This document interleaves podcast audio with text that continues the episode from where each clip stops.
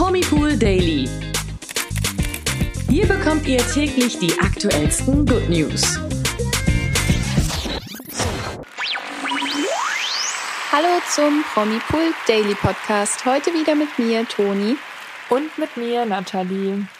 Die NTM Liana hat das Undenkbare wahrgemacht. Wir erinnern uns daran, dass sie ja ihre Verschwiegenheitserklärung einfach mal ausgesetzt hat und da einen großen Bogen drum gemacht hat, um aufzudecken, was aus ihrer Sicht bei der Castingsendung von Heidi Klum alles schief läuft.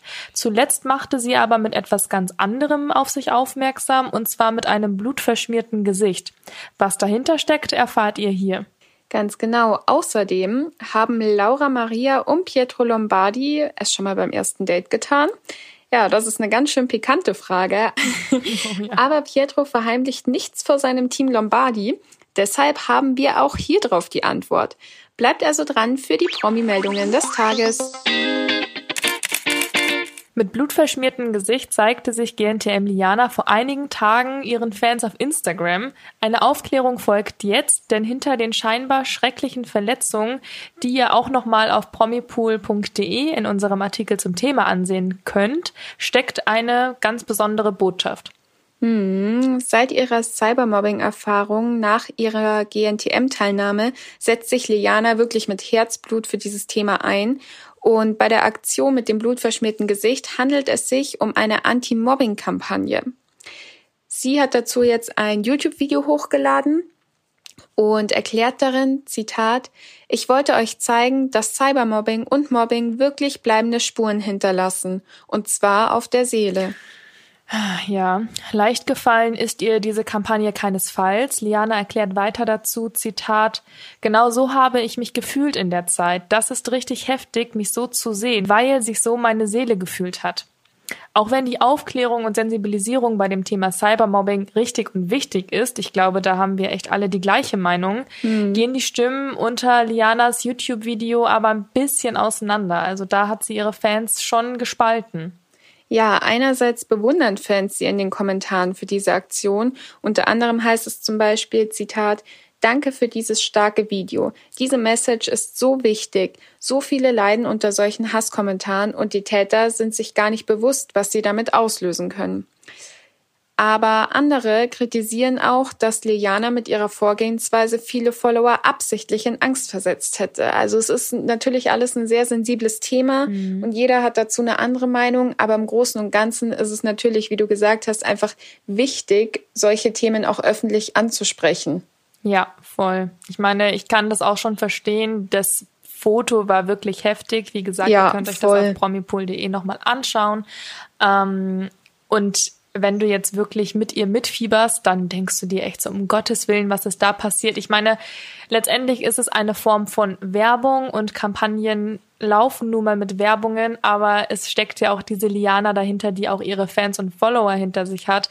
Und dann ist es natürlich, mhm. kann man auch diejenigen, die verstehen, äh, oder ich kann diejenigen verstehen, die sagen so, hey, Liana, ich habe mir echt Sorgen um dich gemacht und jetzt kommst du mit Werbung so. Zwar wichtiges Thema, ja, aber es bleibt Werbung. Ja. ja, es ist heikel, aber gut. Gut ist auf jeden Fall, dass sie dieses Thema ernst nimmt, dass sie da so viel tut und sich so engagiert, weil das ist auf jeden Fall, wie schon gesagt, echt wichtig in unserer heutigen Zeit. Auf jeden Fall. Ja, kommen wir zu Pietro Lombardi und Laura Maria. Die legen ja gerade ein Tempo an den Tag, also das macht einen ja ganz schwindelig.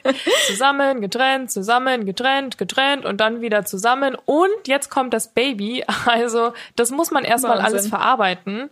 Und auch verarbeiten muss man das nächste Geständnis, das wir ja schon angekündigt haben.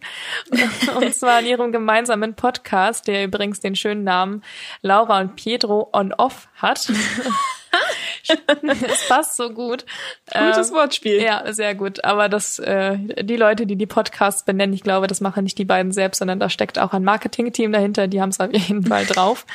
ähm, ja, die beiden haben auf jeden Fall in ihrem schönen Podcast den Spieleklassiker Wenn ich du wäre gespielt.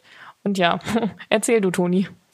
Ja, Pietro hat dabei direkt mal die Katze aus dem Sack gelassen und meinte nämlich, Wenn ich du wäre, hätte ich mit mir beim ersten Date Sex gehabt. Ja, damit war es eigentlich schon raus. Ähm, ja. Laura hat Pietro beim ersten Date nicht rangelassen. Hm. Hm.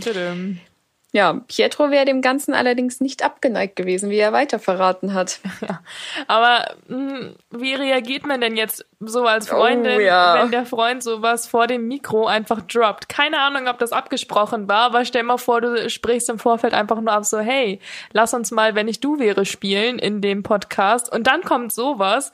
Also Laura Maria hat ja versucht, das locker zu nehmen mhm. und hat erstmal gelacht und dann ist sie auch recht schlagfertig gewesen und konterte mit einem Vorwurf auch nach der Spiele, nach der Spielregel quasi. Sie hat nämlich gesagt, Zitat, auf gar keinen Fall, wenn ich du wäre, hätte ich mir anscheinend ein bisschen mehr Mühe geben müssen. Hm. Ja, das ist ehrlich gesagt ein guter Konter und den konnte Pietro auch nicht auf sich sitzen lassen und unterbrach das Spiel gleich mal und meinte, Zitat, mehr Mühe geben.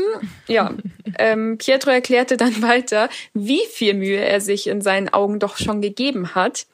Zitat, ich habe mir richtig viel Mühe gegeben. Ich habe gesungen vor deinem Fenster. Boah, oh, schon ein bisschen süß. Aber ist jetzt auch nicht so krass, dass man gleich sagen nee. muss, so, ich ziehe mich jetzt aus und äh, applaudiere mit, Bett. mit einer Bettgeschichte dafür. Also es hat offensichtlich einfach nicht gereicht für Laura Maria, dass sie sich dann äh, zum Sex hat hinreißen lassen mit Pietro. Aber hey, ich meine, das Baby, was sie jetzt erwarten, haben sie ja auch nicht gekriegt äh, oder bekommen sie ja nicht auch, weil Pietro vorm Fenster gesungen hat. Ne? Also Ende gut, alles gut. Können wir das Thema auch wieder abhaken, würde ich sagen. Ganz genau.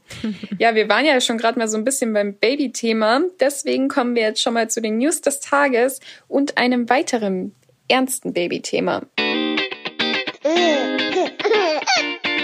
Erstmal darf Ex-DSDS-Sternchen und Sommerhaus der Stars-Teilnehmerin von 2020 Annemarie Eilfeld ganz herzlich gratuliert werden, denn vor wenigen Tagen brachte sie ihr erstes Kind zur Welt. Es ist ein Junge namens Elian. Ja, doch die Geburt, die verlief leider alles andere als reibungslos. Das hat sie jetzt offenbart. Und zwar leidet Annemarie an dem PCO-Syndrom. Das ist eine Hormonstörung, die oft bei Frauen im gebärfähigen Alter eintritt.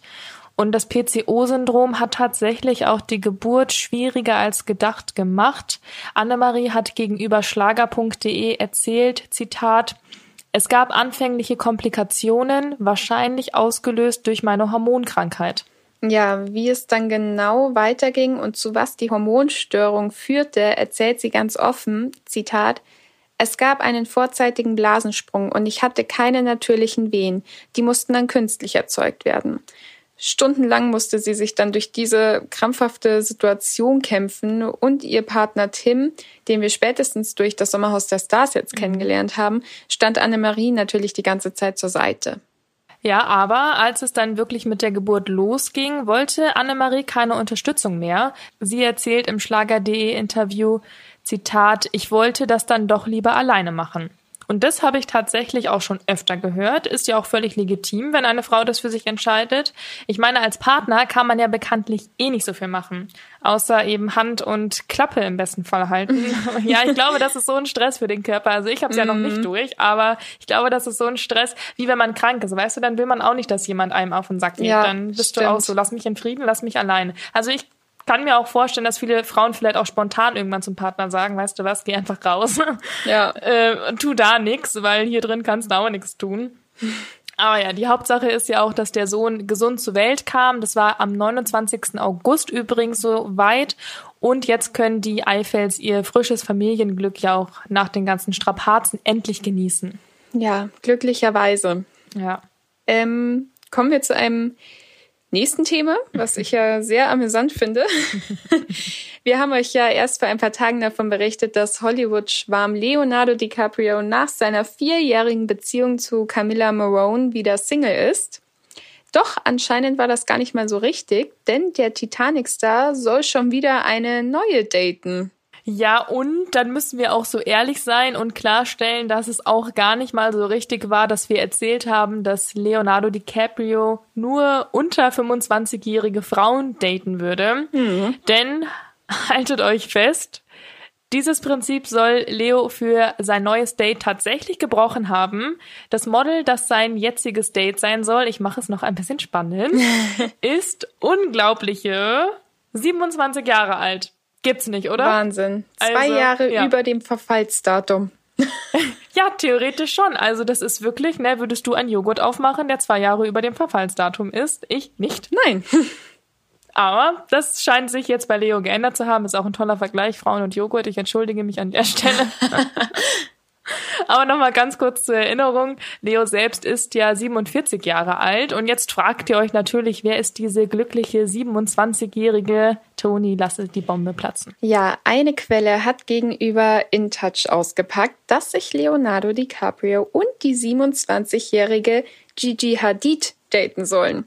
Bam. Ja, krass, oder? Weil vor allem sie war ja zuletzt noch mit One Direction Star Zayn Malik zusammen und hat mit ihm ja auch noch eine gemeinsame Tochter namens Kai. Von der Quelle heißt es nämlich, Zitat, sie ist genau sein Typ. Wunderschön, sexy, aber zurückhaltend mit einer kumpelhaften Art. Außerdem haben sie viele gemeinsame Freunde. So, was ich dazu jetzt mal sagen muss, Hau raus. sehr komisch, dass sich Leonardo DiCaprio erstens mal eine 27-Jährige holt und dann noch eine mit Kind. Ja, es ist, es ist alles anders als früher. Zeiten ändern also, sich einfach, ne?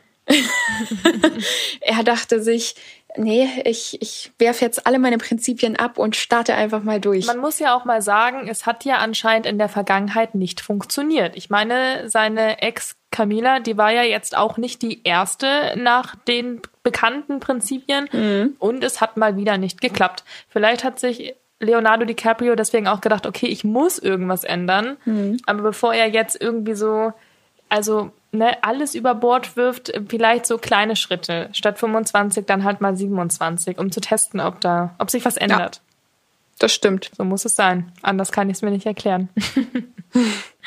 Aber damit ist ja auch noch die Geschichte gar nicht auserzählt.